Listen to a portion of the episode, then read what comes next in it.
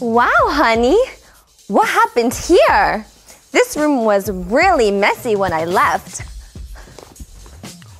Hi, Anna. I cleaned the house. I cleaned the whole room. Aw, thank you, dear. Well, now it's time for dinner. Did you cook dinner too? No, well, uh, you kind of need to. You have to. I have to. We need to use the kitchen to. Whoa. I need super sentence, man. Yes! I am Super Sentence Man, and you need a sentence plan.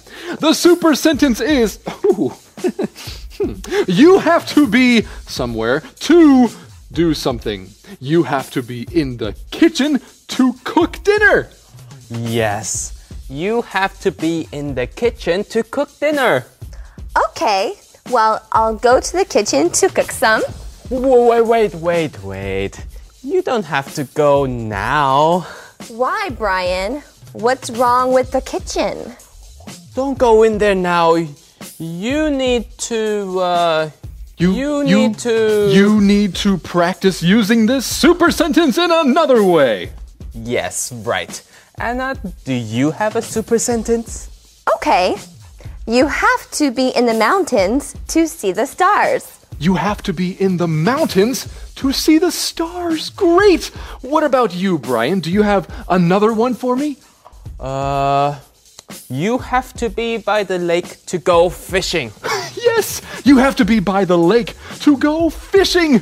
Super! That is how you use a super sentence. Remember, friends, a super sentence every day will make your English great. So, what's wrong with the kitchen? Nothing, dear. Let's go out for pizza tonight. Ryan!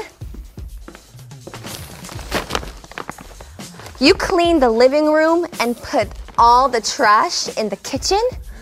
Yeah. so, how about pizza for dinner?